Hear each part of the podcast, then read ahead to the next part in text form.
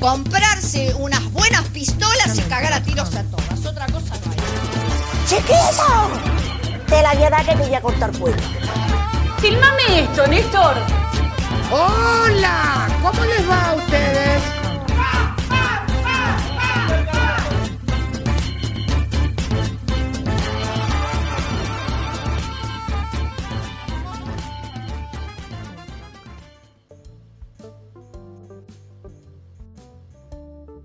Bienvenidos a este nuevo episodio de Vieja Loca Joven, un podcast hecho por gente vieja, loca y joven.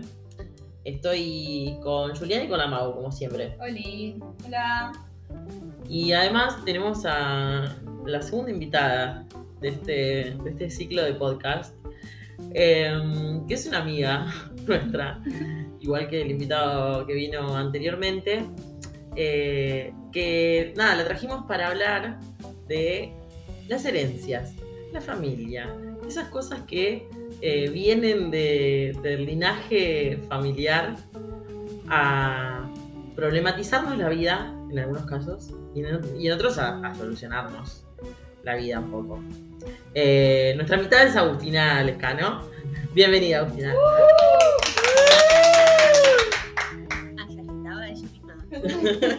Hola, buenas noches, queridas. ¿Cómo estás? Muy bien, muy bien. Muy contenta de estar invitada acá en este gran podcast santafesino. Me traje eh, mi porroncito gluten free, así que ya hablaremos un poquito de eso. No quiero, no quiero decir más. No nos spoilees. Sorpresa de la noche. La sorpresa de que nadie sabe sobre. Este, este es un detalle que nadie sabe sobre vos. Muy poco conocido. No, mucha gente sabe eh, eh, nada. Que sos una poeta ganadora de muchos premios, invitada a muchos festivales, Por favor. comunicadora, que ha trabajado en una variedad de lugares y que ahora ha encontrado un lugar más armonioso para trabajar, pero bueno. eh, ahora estás de vacaciones. Ahora estoy como en unas vacaciones mentales. Porque estoy como en, en ese. En unos días de pasar de un trabajo al otro. Entonces no es como, bueno, me voy a Córdoba, a la sierra. Estoy en unas vacaciones de estar en mi casa, ordenar las bombachas, Bien. dormir más. Está bueno. También. Está bueno ese tipo de vacaciones mentales. Yo tengo muchas vacaciones mentales, pero de que estoy disociada totalmente. Sigo trabajando, pero mi mente. Ay, re sí. Recibo que te pones a hacer por ahí esa- en tu mente, te pones a hacer esas actividades de che, tengo que ordenar la ropa de invierno, yo te lo voy a guardar a la mierda y como que vos decís, no lo vas a hacer, o sea, no lo estás haciendo, pero lo estás pensando. Como idea está buenísima. Como, idea- como concepto es precioso. Todo lo que sea la paz mental del, del- del hogar. Ay, sí, sí. Pero bueno, también estresa un poco. Eso iba a decir, como ese pensamiento de tengo que ordenar tal cosa, a mí ya me genera un nivel de ansiedad y angustia de, de- de tengo que hacer esto y a la vez culpa porque no lo estoy haciendo. Ay, Dios, lo peor del mundo, Sí. lo peor. Sí, Eh, sí, Y, y, por ejemplo eso, o esas cosas, eh, por ejemplo en mi casa está la puerta de un ropero que hay que colocar hace un año y medio, digamos. Entonces es como, che, voy a llamar a un carpintero que haga esto. No, no, yo lo voy a hacer. No, no. Un año y medio con una puerta al lado del ropero, digamos. Eh, cosas que generan incomodidad, pero bueno, una hija del rigor, ¿no es cierto? Entonces, ¿qué haríamos si no tendríamos de qué quejarnos? ¿Qué haríamos? ¿Qué haríamos? Realmente. sí. No sé, es una pregunta, es lo que nos preguntamos todo. Eh, bueno, no, eh, te convocamos para hablar de, de la herencia, porque yo me acuerdo que la primera vez que escuché la palabra herencia, la escuché en una novela de la tarde de, de Telefe. Si no, yo- si no era, si, no, Ay, si ¿cómo no se era? Muñeca Brava, le pegan el palo. Ricos y famosos habrá sido que era anterior. Puede ser. Pasión de gavilanes. También, como en todas esas novelas la gente hablaba de la herencia y siempre era un problema. O sea, había gente disputándose la herencia. Eh, hasta que aprendí lo que era la herencia y el, que el significado que le damos a la herencia, se, eh, nada, se lo damos nosotros. Entonces, la idea en este episodio es hablar un poco de eso. ¿De qué es la herencia realmente? ¿Qué cosas, qué cosas heredamos de nuestra familia? Eh, y sobre todo, eh, tiene que ver con un problema de nuestra generación, que es que es muy difícil ser propietaria. O sea, ¿quién se compra una casa hoy? Nadie de nuestra edad.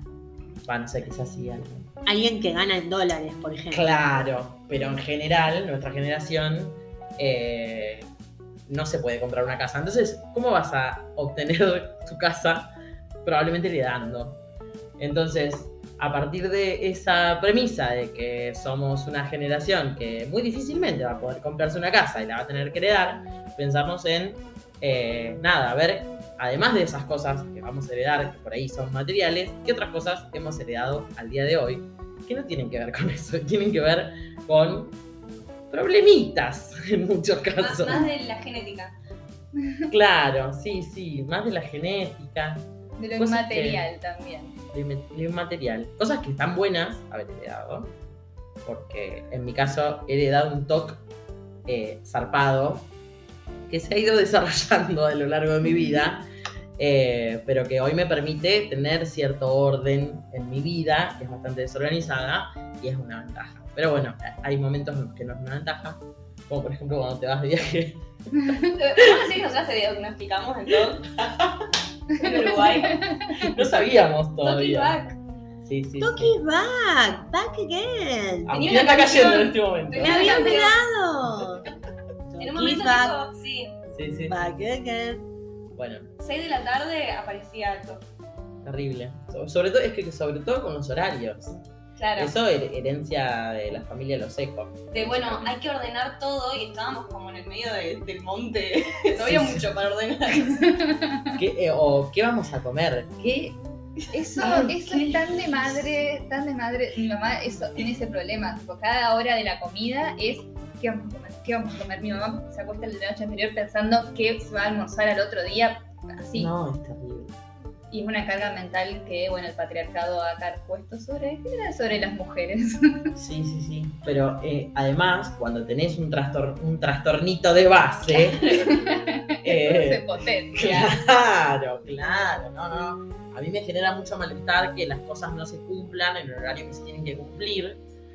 Eh, pasando eh, por momentos a. Nada, quizás tenía que hacer algo a las 10 y no lo hice a las 10 y ya lo doy por perdido. Es algo que no se va a hacer. Bueno, ya asumo la responsabilidad de no hacerlo.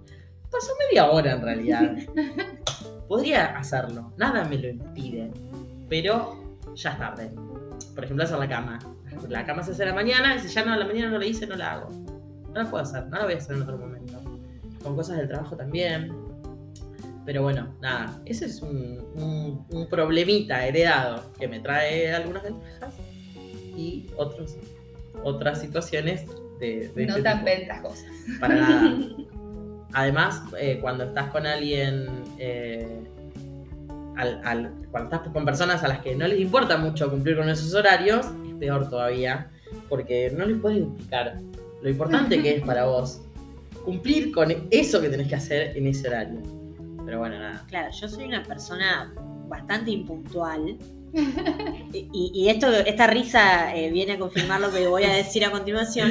Yo no me percibo tanto a mí misma como a qué impuntual que soy, me importa un pito el horario siempre. Tengo problemitas para llegar a horario en los lugares, digamos, se me va complicando.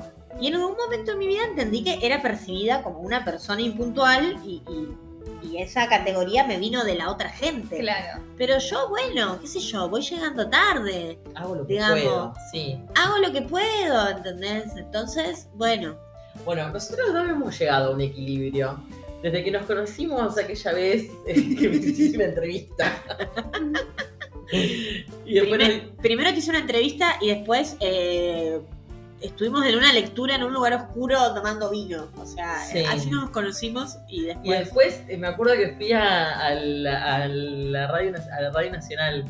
Uy, ¿Te sí. acordás? Sí, sí, cuando hacíamos Hablar sonidos independientes hacíamos. Eso, eso. Sí, sí, sí. Era el ¿Con programa de... Leo? No. Con el Leo Sí. Martín. Ah, tiraba data. Tiraba nombres. Con Leonardo Martín, eh, Paulo Palacios y Julieta Goberni, el Radio Nacional Santa Fe. No nos pagaban nada, pero no sé por qué lo hacíamos, éramos jóvenes, creíamos en la comunicación nacional, no sé. Sí, sí. Eh, kirchnerismo. ¿no? Kirchnerismo. No necesitaba tanta plata para vivir. Claro, tal cual. No se necesitaba tanta plata para vivir, Cristina, la, la buena vida, la, la cosa buena. La cosa buena. Sí. Seríamos más felices en nuestra vida. Bueno, desde ahí nosotras hemos encontrado un punto de armonía entre la demencia que manejo con los horarios y tu impuntualidad y se encuentran en, una, en el medio y hacen ahí como una magia que, en la que podemos eh, mantener esta amistad. Me alegro mucho. Me alegro mucho que así sea. A mí con lo de las herencias y los linajes eh, me pasan cosas. Ah, eh, no, yo soy una persona con muchos problemitas en mi sistema inmunológico. Eh, es malo, el resumen, digamos, el que me tocó. Eh, y las razones están como repartidas en los dos árboles genealógicos de mi familia, porque mi viejo es como esa gente que siempre tiene un pañuelito en el bolsillo por la alergia y ahora tiene no sé qué con la levadura y no sé qué con la glucosa y mi prima también y todos problemitas. Pero mi mamá, eh, su mamá, o sea mi abuela, tuvo cáncer de colon y es toda una generación de mujeres con problemas en el sistema digestivo. Y yo soy celíaca. Entonces, eh, ¿Qué es, ¿Qué es ser celíaco? ser celíaco es eh, ser celíaque. Bueno, vos sabés que es un problemita con el lenguaje de género el que tengo, porque yo voy a una dietética y digo, ¿tenés productos para celíaco? Celíaco, o sea, soy yo, lo estoy diciendo y pido, y pido algo para celíaco y no sé por qué lo hago. Y pero nosotras, nosotras en los primeros dos o tres episodios, eh, yo decía todo el tiempo nosotros, y somos tres mujeres, y decía nosotros todo el tiempo. ¿Por qué, digamos? Eh, pero bueno, los- la celiaquía es la intolerancia al gluten, que es una proteína que está en el trigo, en la avena, en la cebada y el centeno. ¿Qué pasa cuando comes gluten? En tu intestino hay unos pelitos que se llaman enterocitos, que cuando comes gluten justamente estos enterocitos se dejan de estar enteritos y se atrofian y no podés digerir bien. Entonces te puede empezar a fallar absolutamente todo. Claro. Eh, lo gracioso es que yo tenía un novio que la familia tenía una fábrica de sanguchitos. Te arruinó literalmente. Claro, yo estuve unos 2-3 años de mi vida tomando porrón y comiendo sanguchito, pero 24-7, digamos. Era nuestra. Fue lo mejor de esa relación realmente. Espero que no me esté escuchando, no creo. Le mandamos Eh. un beso, sí, así. Gracias por eh, todos, esos, todos esos años de sanguchitos y porrón. Gran- destruido. Claro, gran, gran plan, digamos, de las tardes. Un freezer lleno de porrones, una sandwichería a demanda, digamos, sanguchito de Roquefort con nuez. En un momento me sabía de memoria el código, creo que es 3 barra 14, pero capaz lo estoy inventando. Eh, no estoy de segura. venta. El código de che, claro, haceme media plancha de tal. Eh, Roquefort con nuez, mi favorito, se los recomiendo. Eh, no les voy a decir el lugar igual porque no están No, auspiciando no. este podcast. No. Eh, bueno, y cuando corté con ese novio, justo ahí, no sé qué, mere que tumbé, celíaca la chica. Y claro, ¿qué pasa? Cuando vos estás conociendo a alguien, hay un momento que vos le tenés que decir que sos celíaca, porque te acercan un pedazo de torta y te dicen, pero comé, pero dale, comé, pero comé, che. Y vos decís, muero, ¿entendés? Me cago encima si como eso. Entonces en un momento sí, no, porque soy celíaca. Entonces la gente normalmente te dice, ay, pero pobrecita, no podés comer nada, o cosas así. Vos decís, señora, sí, como cosas, digamos. No, no como nada, señora. Soy. Ahora, eh, ahora me vienen a poner un suero a la noche. Claro, sí, sí, tengo una sonda acá en la mochila, señora. Es, es como siempre es la, la muerte y el nada están siempre ahí, se ven en la simbología de la gente como no puedes comer nada, o ay, yo me moriría, uy, pero ¿cómo haces? No, yo te juro que me mato, todo ese tipo de cosas. Que, abue- que- que me imagino que te da mucha satisfacción Hermoso de escuchar. Claro. vincularse Te, desde te- ese te lugar. hacen eso o si no te hacen como, pero como lo me, uy, no sabía y se empiezan a sentir mal.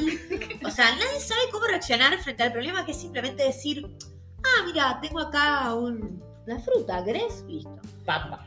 Una papa, eh, se sabe de mi adicción a ciertos, A a cierta ciertos marca de- snacks, Cierta marca de papa. se sabe, esto se sabe. Eh, pero bueno, entonces yo lo que pienso a favor de mi propia eh, mente es que todos estos problemitas intestinales de mi familia en mi cuerpo, eh, en vez de almacenarlos y quizás cagarme muriendo de un cáncer eh, a los 80 años, que aparte son cáncer feos lo del sistema Sí, sí, digestivo. sí, sí. Son, son cosas, digamos, mi abuela la pasó mal, como son cosas feas para la persona y para todo el entorno. Ah, se ponía a redar el, el. Oscurecía. Eh, en cambio, mi cuerpo dijo, bueno, no, esta mierda no la como más, no la comas más, flaca, y listo. Y en realidad es como, para mí los diabéticos la pasan peor, digamos. Pues, sí, sí. o sí, la sí, gente sí. insulina dependiente, ni hablar, o los psoriásicos. Como la celiaquía no está tan mal. Es simplemente que hay mucho trigo en este país y, y en todos lados. Y en todos lados, En sí, todos sí. lados. en Bueno, lados. pero hay lugares, qué sé yo, yo fui a Bolivia, ponele, y en la calle te venden arroz, pollo, también te venden unos jugos rarísimos en una bolsa, Sí, o digamos, arroz en la bolsa. Claro. Una sopa en bolsa que. cosas sopa en raras, bolsa. cosas raras, Cosas pero raras. ponele, eh, en Perú, qué sé yo, te venden ceviche, ¿entendés? En la calle, con un porroncito. Está bien, no podría tomarme el porroncito, pero el cevechito... sea de la marca que auspicia este episodio. Eh, exactamente. Entonces ahí yo digo como, bueno, esa herencia es como mi cuerpo dijo, bueno, no rompamos las bolas. Fue- fue- yo que no soy muy disciplinada para nada, ahí dijo, no, estas cositas no comes y punto, corta la bocha, digamos. Como, como cierto sentido como un hippie en mi forma de pensar el mundo, piensa eso. Digo hippie porque ya hay una profundidad mayor del hippismo, que es todo esto de la biodecodificación, biodecodificación, Sí. ahí va.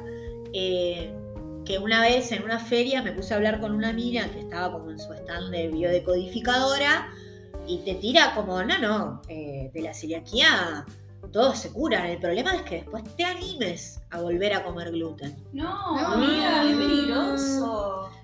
Prefiero no entrar a esa secta. Muchas gracias. Vuelvas pronto. Exactamente, era como, señora, voy a ir a cagar la casa de usted, digamos. Eh, Dígaselo a mi pareja. Claro, entonces eh, ya hay ciertos lugares en que esto que hoy le decimos maniprotogivismo, que no me copan. Pero cierta cosa de pensar, bueno, podría haber sido peor, pero mira qué piola esto. Como es, con esa herencia que no me sirve de nada muy bueno en términos de propiedades para nada, por ejemplo. No. En general, esta parte de la herencia es como, bueno, mira qué, qué bien que estuve acá. mi- mis células, qué bien que anduvieron en esto. Dentro de las posibilidades, estuvo bien. Estuvo más o menos bien. Mi mamá es muy de la escuela. Bueno, yo tengo también de- heredado un gran problema de miopía. O sea, mucha miopía, no veo nada. Y mi mamá, yo voy al, oculista una vez por año desde que tengo 7 años. Y la mayor parte de las veces me acompañaba mi mamá. Y era muy de la escuela, bueno, estábamos sentadas ahí, yo aceptando mi destino, que bueno, que otra vez me van a decir que o veo menos que la vez anterior que vine. Y mi mamá muy de decirme, bueno, Agustina, pensá que hay cosas peores, que hay gente que le falta un brazo, gente que le falta una pierna. Sí, o sea, sí, qué sé yo, pero bueno, no me Sí. consuela tampoco esto que me estás diciendo. Y aparte yo no estaba buscando consuelo, o sea, yo ya acepté mi destino. No recuerdo otra manera de vivir que no sea abriendo los ojos y no viendo. Claro. Bueno, pequeña Agustina, piensa que hay cosas que es preferible no ver. Cla- claro. Bueno, mi, mi abuelo, mi abuelo tenía un problema de oído, o sea, no escuchaba, estaba sordo básicamente, y se negaba rotundamente a ponerse los audífonos. Y, y le, le decían, ¿por qué no te pones los audífonos? Y para lo que hay que escuchar, Sí, sí. decía, y Sí, sí, señor. una decisión política de no ponerse los, Sí, señor. Estoy de acuerdo con los audífonos. La madre y la abuela es muy de estas comparaciones cuando una es chica de, bueno, vos no querés comer, ¿sabés la cantidad de chicos con hambre? Ay, Dios, esa es la de la culpa, ¿por qué? Y yo no la entendía realmente, porque era como, bueno, pero avisémosle y, y que se lleven esto, Que digamos. Yo no lo quiero, o sea. No entendía, digamos. Yo debo admitir que como madre lo, lo he dicho. Sí, sí, yo lo he dicho. Pero porque los pibes te hacen morir también, hay que decirlo. Hay que decirlo, te hacen morir a veces. Yo he hecho, no sé, comidas maravillosas. He hecho pastel de papas, por ejemplo. Y mi hijo me ha dicho, Lo que cuesta hacer un pastel de Mm. papa. Claro, me ha dicho, "Mm, no, no quiero esto, no se le ve el pimiento, te voy a matar. Entonces, en vez de decirle te voy a matar, ¿para qué te tuve? Le de- uno le dice, pensá que hay niños eh, con hambre Claro. que no tienen esto para comer. Pero es principalmente para evitar pegarles o insultarlos, decirles algo horrible y traumarlos para toda la vida. Igual, eso también nos va a traumar, porque fíjense que acá estamos quejándonos de nuestras madres. Por supuesto. Entonces, nada, na- nada va a estar bien. Me acuerdo que mi mamá una vez hizo un locro, que nunca hizo esa comida, Bueno, sí. y se puso, estuvo una semana remojando legumbres y cosas. Y me acuerdo que nosotros nos sentamos a comer y cada uno empezó a comer y mi mamá nos miraba fijamente a todos. Así como, miraba, Lo van a comer, hijos de la mierda. estábamos comiendo, pero ella estaba esperando que alguien le diga, che, está bueno, está rico". Claro. Hace tres días que estoy cocinando esta mierda y nadie me dice nada. Nadie me agradece. Encima de familia que con familia de Natalia, me imagino Nadie habla. en silencio. Ruido de, de plato y Ruido de tenedor. plato y tenedores y Horacio Pagani, que nosotros almorzamos escuchando el programa Estudio Fútbol. O sea, Horacio Pagani es mi tío. Pero quiero decir. Ahora se paga mi padre. Sí, sí, Te podés imaginar. O sea que son primas. Yo un poco lo que heredé fue, no, no fue algo quizá tan genético, eh, sí, heredé a Boquita. Boquita, Boquita. Y Boquita. yo llegué a un punto de la vida ya, a esta altura, que me chupa un huevo Boquita. Lo quiero decir acá públicamente. salió de closet. Y la gente no me para de romper las pelotas. Hoy en la oficina mi jefe, uh, y el Camp Namol es Boquita. Y yo estaba ahí con un fucking Excel tratando de saber que no sé para qué mierda puse el currículum que sabía Excel, que no sabía. Niños, escuchen esto. con un tutorial en el celular al lado. Namol es Boquita, uh, sí, medio boludo, Marcos Rojo, algo que leí en Twitter, algo que leí en Twitter.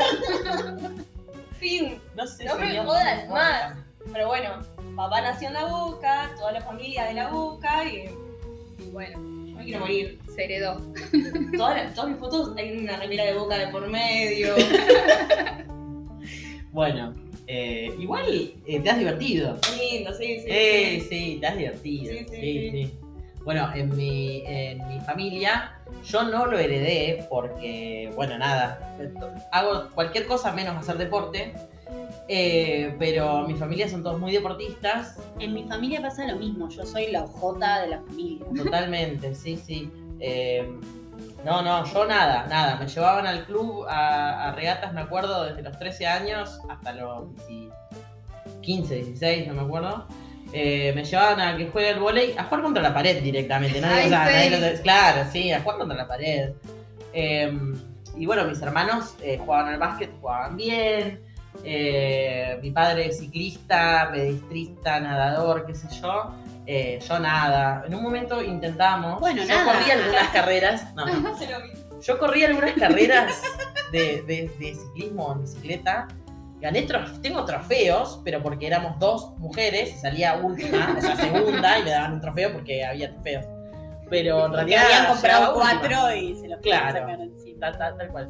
Eh, así que nada, eh, en ese sentido, lamentablemente la parte deportiva no la, no la heredé. Pero sí heredé esa bicicleta fija que está ahí atrás. Maravillosa. No, claro, en mi casa tampoco nadie hace deportes, ninguno de, mis- de los cinco. Eh, Mi hermana más chico juega al fútbol, qué sé yo, por ahí con los amigos. Pero mi papá es presidente de un club de allá en La Paz y en mi casa está llena de trofeos. Para nada, fútbol. Natalia. Sí, mi Nada, papá para Natalia. Natalia, muchas ganas de vivir. eh, es- hace como 15 años que es presidente de- del Club Unión, que hoy cumplió 81 años, vamos a preguntar. Que es mi cuarto hermano, porque mi papá le dedica la misma energía, bueno, en su tiempo. Y, y nada, y mi casa está llena de trofeos de fútbol. Y en mi casa nadie pateó una pelota jamás. Y está llena de trofeos de fútbol. Y cuando la gente que nos conoce va a mi casa y ve esos trofeos, dice: ¿What? ¿De, ¿Cómo, de dónde? llegaron, ¿Cómo llegaron acá? ¿A dónde fueron a robar esto? Sí, está lleno aparte, o sea, el piso de mi casa está lleno. Pero bueno, sí, esas cosas también se heredan. Esa energía tampoco la heredé, el tema de ocuparme tanto de esas cosas como mi papá del club y ese amor, no, no, Y no, no, no. no me llegó la herencia. Hay mucha presencia entrerriana en esta mesa, ¿no es cierto? Hay un mate de por medio. Hay un mate de por Hay un mate de por medio. eh, yo no soy, soy santafesina, pero mi papá es entrerriano. Todo el tema del mate es como algo que, que se hereda y que ella se lo traspasó a mi mamá. Entonces es como, Claro. digamos, las caras que te pueden llegar a hacer cuando vos haces un mate ligeramente fuera de lo ideal de la preparación de un mate, es como, echaste a perder tu vida, digamos, Sí, andate sí. de esta casa. Eh, El entrerriano tiene mucho el tema de, de ser muy termo con el tema del mate. Sí. Y es como, ay no, porque el mate, y con mucho mansplaining de cómo se hace el mate y todos esos rituales y todo, que dale, dale. Yo, yo soy una de esas personas y, y también heredé la ansiedad de mi mamá. Y llega un momento de la mañana, ya para el segundo o tercer termo, estoy manejando la misma vibe que un cocainómano. Con la ansiedad mil, pero el mate siempre ahí pues gana. Claro, no, yo a mí el mate me destruye, me destruye. O sea, yo sé que este mate que estamos tomando ahora lo voy a lamentar en unas horas. No, yo ya estoy Posta. vieja y a las, después de las 6 no tomo mate porque no duermo.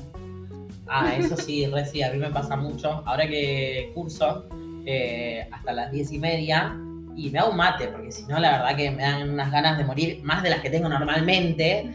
Entonces me hago un mate, pero sí, la- la- anoche cursé hasta las diez y media y me dormí a la una y media, dos de la mañana.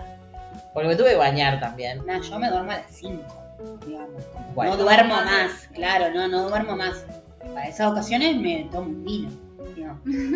Bueno, No hay otra. No hay tratar de otra forma. programar tomando vino. No sabía, o sea, sin saber programar, aprender a programar tomando vino a las 10 de la noche. Yo la verdad que para eso me guardo la plata y no pago ningún curso de nada, ¿no? Basta de, basta de cursos, basta de aprender cosas. No quiero salir más de la zona de confort. Me recibí de un cursito de Excel que hice a ¡Vamos! Así que bueno, gracias a, gracias a Argentina, mi país. También me anoté en el programa Argentina Programa. Todo. Mi país. Sacándole hasta la última moneda del equipo. Bueno, sí, está bien, está bien. Eh, yo heredé la ñoñez también, de Sí. fa- familiar. Mi padre, persona ñoña, pero ya a niveles muchísimo, muchísimo más eh, graves que el mío, porque ya le afectan. Pero yo heredé esa ñoñez de, de estudiar y de mm, eh, embalarme con las cosas y de querer saber cosas y de sentarme y estudiar y qué sé yo, y me ha beneficiado. eh, me ha beneficiado mucho. Una buena. Sí, es sí, una sí. buena cosa. Estás en una buena posición. Sí, ahora principalmente quiero aprender a hacer esta cosa que estamos aprendiendo para no trabajar más con gente. Ya directamente vincularme con una computadora. Todo, todo robótico. Sí, sí, sí, sí, ya está, ya terminé. Ya me puedo ir a vivir a la media de la montaña con wifi. Y coger con Siri directamente. Bueno, yo no sé si ya. Bueno, puede ser, sí, puede ser. Es la última frontera, digamos. Sí, puede ser. Yo en el, en el caso de mi familia eh, también heredé como esa cosa. En mi familia hay algo como de, de meterte todo el tiempo en muchas cosas y como alguien, alguien pregunta, che, ¿no conocen a alguien que cargue eh, no sé qué en plataforma no sé qué? No, pero voy a preguntar. Y de repente estás hace dos horas preguntando algo para solucionarle el favor a una compañera de trabajo. Y Sí. decís, ¿por qué yo me meto a hacer esto? Digamos. Eso son Sí, genes sí. de productor, de Sí. ser produ- una productora, digamos. Sí, sí. Yo hago lo mismo, hago lo Yo mismo, también. no me quiero matar. Eh, y, y uno como tiende a pensar en esto del sentido como un hippie, bueno, en algún momento la vida me va a devolver todo esto que yo hago, pero no, digamos. No. No. Eh, pero bueno, una no puede todo el tiempo frenar su impulso de No. meterse en todo. Yo, eh, No yo- puede. otra de las cosas que heredé es eh, que, y que descubrí de, de ya adulta, que, que está relacionado directamente con tener un toque de la puta madre, eh, es que tengo tra- trastorno de déficit de atención e hiperactividad. Cosa que, nada, claramente lo tengo y lo tenía desde muy chica, pero bueno, me lo he aprendido que lo tengo hace muy poco. Eh, y a mí me pasa al revés. Yo necesito cosas que no pido, entonces el- la premisa es lo voy a aprender a hacer sola. Y así estoy haciendo, o sea, a, a veces ya en- eh, me pierdo en un hilo de, bueno, voy a aprender cómo agujerear la pared para no tener que pedirle a mi padre que venga a hacer un agujero en la pared. No lo voy a hacer, no voy a aprenderlo. Pero bueno, yo ya me lo anoté en la agenda, me lo anoté en, la pizza- en el pizarrón, me compré el aparato y ahí quedó. Así. Como la puerta del ropero de ella. Exactamente. Pero cualquier cosa antes de pedir ayuda. Cosa que le critico a mi hijo cuando no sabe dividir, que no le pide ayuda a la maestra y es como, bueno, ¿sí qué querés? Está heredando tus problemitas, esa pobre criatura. Uy, qué loco, claro, vos ves eso del otro lado. También. Terrible. Porque una todo el tiempo, muchísimo. yo todo el tiempo digo, me quejo de algo de mi mamá o de mi papá en mi cabeza y después digo, la puta madre, y claro, me Sí, molesta sí, sí, porque sí. lo hago igual. Mi- eh, todo- yo- to- todas estas eh, cositas de TOC y de eh, TDA las he heredado de mi padre, de quien he renegado toda la vida de que es así y Bueno, acá estoy. 30 años, igual.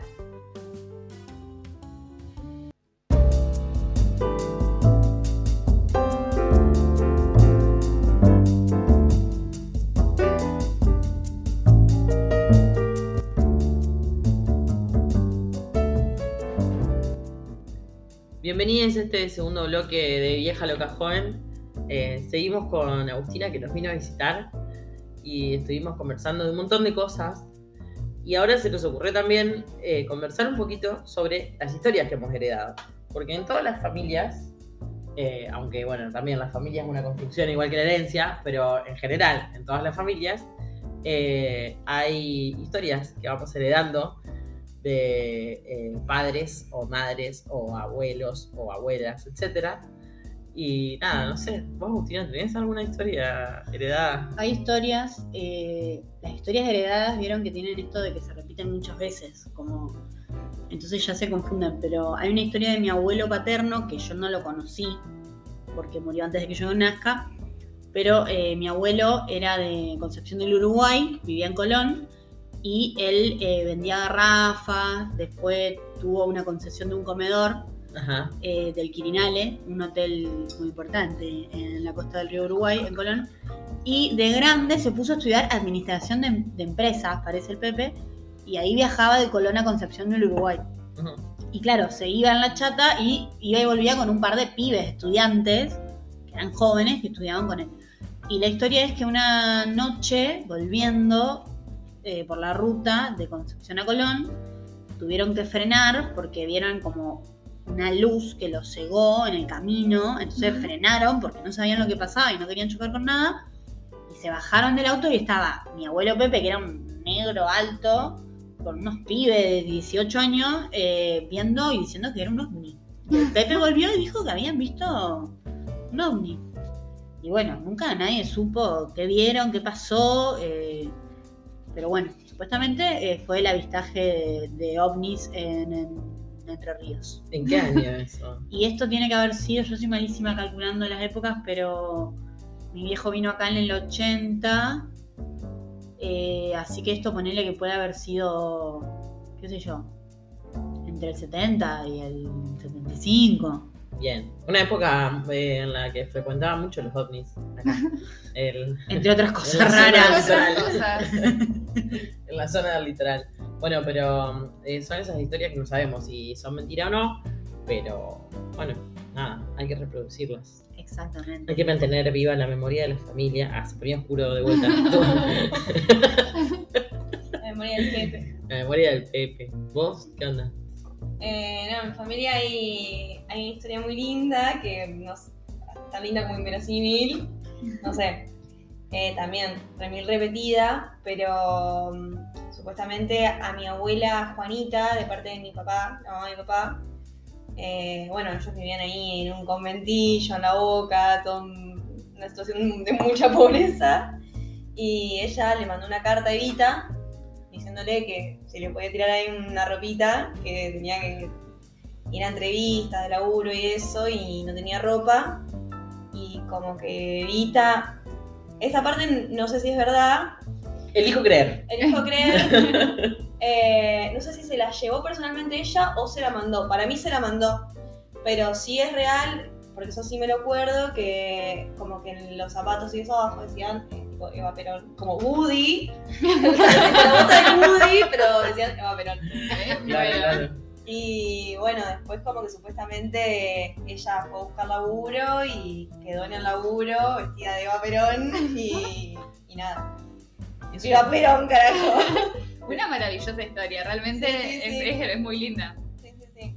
muchísima mística. Muchísima o sea, mística, sí, sí, sí. muchísima mística. Yo, eh, mi abuela también, eh, mi abuela Emilce vivía eh, en Laguna Paiva y Evita fue a visitar Laguna Paiva una vez, no sé cuándo, en qué contexto, ni nada de eso, pero del tren le tiró un vestido y fue el primer vestido que tuvo mi abuela eh, y siempre lo recuerda con mucho cariño. Mucho todo lo que es la ropa, Evita. Y Sí, sí, juguetes, ropa, sí, sí, Claro. todo hecho eh, con las, eh, nada, Fundación Eva Perón y tipo las máquinas de coser, toda esa rosca, ahí va. eh, muy de nuestras nuestras abuelas. mi, mi, o- mi otro abuelo, eh, que era eh, policía, la había visto a Evita una vez desde, desde un puente. O sea, él estaba, no, no me acuerdo cómo era, o él estaba pasando y Evita estaba en un puente, o sea, hacía 300 metros, pero te lo contaba y te decía, y era hermosa. Todos dicen eso. Sí. Todos sí, dicen sí. eso. Eh, justo a- el otro día estaba hablando con, con Mika, que me decía que su también su abuela la había visto y que lo único que recordaba que era una muñeca, que era hermosa, que era como brillante, tipo. Qué bárbaro. Cosas que van a decir de nosotros también. Por supuesto. Yo de lo que he heredado, ¿sabes? De mi, de mi familia, va, no he heredado, en mi familia hay mucho gorilismo, entonces todo lo que es anécdota de Evita no Ah. existe. Bueno, yo tengo una historia familiar. eh, también, eh, no se sabe si es real o no. Yo elijo creer. Claro que sí, siempre. Yo elijo creer. Ante todo elijo creer. Así, esa es mi actitud frente a la vida en general. Eh, y bueno, eh, un bisabuelo eh, cuenta que una vuelta que vino Gardel a Santa Fe, no sé a qué, no sé en qué contexto ni nada, eh, él manejaba un taxi y que se subió al taxi Gardel, ¿De qué época estamos hablando? 1900 y pico, no sé. Eh, 20, digamos. ponele, sí, más o menos. Nadie Porque él era, era joven. él. Nadie, nadie tenía idea de la vida de Gardel, en qué momento había vivido. Solo sé que se subió al taxi de mi bisabuelo. Eh, y entonces él contaba que Gardel le dijo, guardate el vuelto gringo. E- esas palabras exactas. Pero este bisabuelo tenía un problema con el escabio, como mucha gente de mi familia. Como Eh, muchos bisabuelos. Como muchos bisabuelos y bisabuelas. eh, y bueno, en mi familia hubo eh, gente que tuvo problemas con, con la bebida. Este hombre tuvo problemas después con la bebida y había guardado esas monedas para que queden en la familia como las monedas que le dejó Gardel de vuelta, etcétera, etcétera, pero se las terminó gastando en escabio después, años más tarde.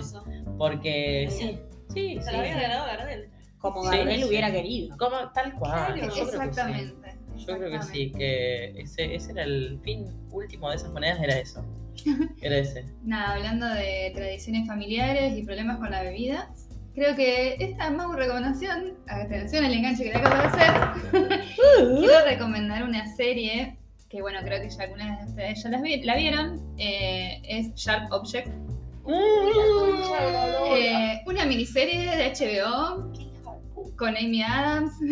Ay, yo no la vi. No, es Bueno. tremenda. Tenés que verla. Es tremenda, Es tremenda. es tremenda. Contá- contale a Agustina por qué Es tiene que verla. ¿Por qué tiene que verla? Bueno, primero que la, la serie está actuada tremendamente, todos los personajes son tremendos y además porque eh, la escribe, o sea, está basada en un libro que lo escribió Gillian Flynn, eh, que también recomiendo el libro, pues eterno siempre, y eh, es la misma autora de Perdida, de Gone Girl. O sea, Ah. la mina Ah. tiene una construcción hermosa de personajes femeninos Sí, ¿eh? que son ¿Cuál es su- perdida? Perdón. la con Ben Affleck y La rubia la esa. rubia. No sé, no importa. Bueno, no importa. También, mirala. Mirala. Gone Girl. Me Es, suena, me suena, pero siento que no lo Sí. ubico. en Eh, pará, eh, ¿quién es? Está en Eh, Netflix. ¿Paul Ella- Anderson o Fincher? No, Fincher. es, Fincher, Fincher, la dirigió. Eh, bueno, volviendo a Sharp Objects, es una familia, eh, es una, la protagonista es Amy Adams, que tiene problemas con la bebida y problemas sin resolver con su familia, básicamente, Con su mamá. con su mamá, que es una persona muy especial y que tiene muchos problemas. No le voy a decir mucho más porque no hace falta, realmente es, es muy buena la serie, está en HBO, miniserie, 8 capítulos, así. Ella vuelve a su pueblo a investigar unos asesinatos, qué sé yo, y Ahí Ah, va. Sí, Ahora. sí, sí. Es muy buena, es muy oscura. Y, eh, o sea, también leyendo el libro te das cuenta que posta eh, están muy bien construidos los personajes femeninos, tienen mucho peso y como que son muy, muy profundos. A diferencia, por ejemplo, de los personajes masculinos, eh, hay pocos y terminan siendo siempre como el interés romántico, como que quedan en ese lugar relegado en los que tradicionalmente era inversa la situación de roles de género. Así que nada, muy buena, muy linda y muy buena la- el libro también. Yo me leí los tres libros de ella y amé todo. Así que bueno, esa es la Mau recomendación semanal. Yo les digo, empiecen a prestar atención a esta sección, ¿eh? Sí, yo quiero decir que empecé a ver Ted Lasso. Ay, yo la terminé y me hizo muy bien el corazón. Gracias. Bueno, viste, me pone muy contenta que Sí, ustedes lo sí, estén sí. mirando. Tengo otra gente que también me dice, ay, miré esta serie porque vos la recomendaste y me gustó. Y eso a mí me hace lo que más feliz me hace en el mundo. O sea, siempre que hayan visto algo que yo les recomendé, cuéntenmelo porque me pone muy feliz. Sí, sí. Como siempre, llamamos al feedback de la gente. Por supuesto, siempre. Coméntenos. Eh, vamos a dejar una actividad. Esto siempre es muy lúdico. Eh, no, a ver, ¿qué te gustaría heredar o haber heredado de alguien tipo famoso, no famoso? Y puede ser algo. Es complicadísimo explicar esto. Pero. A, a ver, eh, eh, eh, no, pero yo, vos ves, vos ves, vos ves. eh, puede ser algo material o algo del tipo el pelo de Juana Viale. Exactamente. Bien. Que también es material, pero no es económico. Claro. Claro, No porque. es lo mismo, ¿eh? Sí, es un. Ya no sé, ¿no? Bueno, no, está bien, está bien, está bien, está bien. Sí, la verdad que tarde, Sí, ¿eh? mira, mira. Se nos hizo tarde hoy. Eh, a mí me gustaría eh, ser heredera de Elon Musk o alguien así. Ah, boluda, te Bueno, dice. Directa- y bueno, sí, sí, vos me preguntás de qué te gustaría, yo voy a elegir gente muy millonaria. Sí, Sí, sí, sí, totalmente. Y además tener un nombre con que sea todo letras y que no se puede decir. Perfecto. Como el hijo de Elon Musk. Sí, que yo no sé cómo se dice. No, yo tampoco creo que el X, A, S, A. Kevin le dicen. Sí. Yo les, les conté que una vez me hackearon el Twitter y era como un termo de Elon Musk. No. Me escribe el Leo, un amigo, tipo una y media de la mañana, un martes, que no sé por qué, él estaba despierto y yo también. eh, y me mandó, che, amiga, ¿qué te pasó?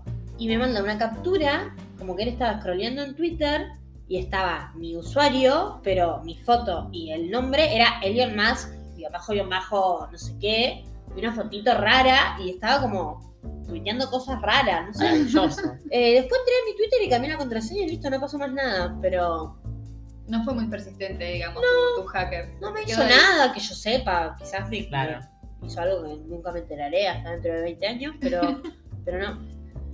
Bueno, pero ¿de quién te gustaría heredar? Eh, estaba pensando que me gustaría eh, quedarme, yo me quedé con esto de las casas, eh, la casa de Nati Oreiro.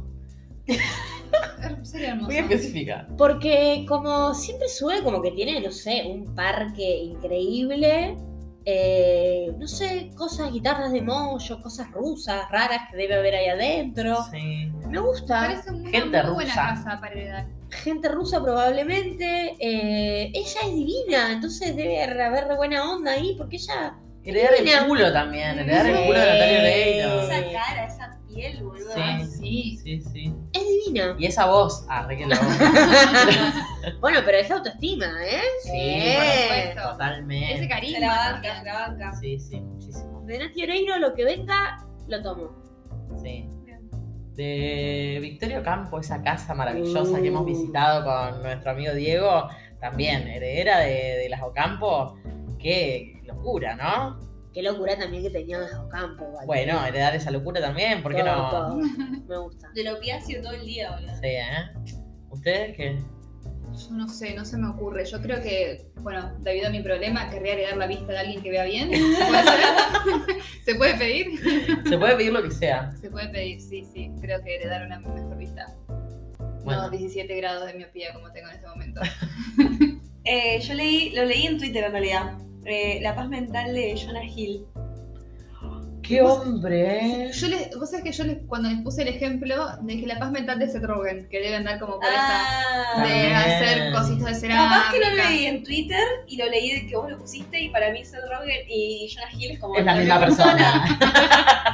Como que mi mente pusiera así. Es muy probable que, porque yo lo, o sea, lo escribimos en, en la producción, en la producción de este podcast, fue escrito eso a modo de ejemplo, y bueno, Yo solamente estaba disociando. ¿No? Pero Jonah Hill tiene. Yo lo sigo en Instagram. ¡Sí, Yo lo boluda! sigo en Instagram y es ahora es un surfista todo barbudo, todo tatuado, que anda ahí en una. Escribió esa peli y dirigió esa peli maravillosa que me encanta. La verdad que sí, un tipo ¿Qué que, pasa? que quisiera que sea mi papá. Hasta acá este episodio de Vieja Loca Joven, en el que conversamos sobre las herencias, porque somos gente de Heredera. una generación, claro, una generación que eh, no va a poder comprarse una casa, vamos, los bienes que tengamos, las propiedades que tengamos van a ser todas heredadas, Pero por ahora hemos heredado eh, problemitas, copitas, eh, objetos, unos cuadritos, libritos y nada. Estuvimos conversando sobre eso. La invitamos a Agustina, eh, que nos dio una clase de celiaquía para principiantes. Gracias por venir, Agustina. Muchas No. gracias. Gracias a ustedes por haberme invitado. ¿La pasaste bien? La pasé muy bien. eh, me gusta mucho este podcast. Soy oyente. Así que bueno, muy contenta de haber podido estar aquí. ¿Vas a volver? Por favor, cuando quieran.